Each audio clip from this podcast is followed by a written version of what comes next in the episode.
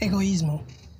El primer ministro de la dinastía Tang fue un héroe nacional por su éxito como estadista y como líder militar, pero a pesar de su fama, poder y salud, se consideraba un humilde y devoto budista. A veces visitaba a su maestro Zen, favorito para estudiar con él, y parecía que se llevaban bien. El hecho de ser primer ministro parecía no afectar su relación, que parecía ser la de un venerado profesor y un respetuoso alumno. Un día, durante su visita anual, el primer ministro le preguntó al maestro, su reverencia, ¿qué es el egoísmo de acuerdo al budismo? La cara del maestro se volvió roja y con una voz condescendiente e insultante le respondió, ¿qué clase de pregunta estúpida es esa? Esa respuesta inesperada impactó tanto al primer ministro que se quedó callado y furioso. El maestro Zen sonrió y dijo, esto, su excelencia, es egoísmo.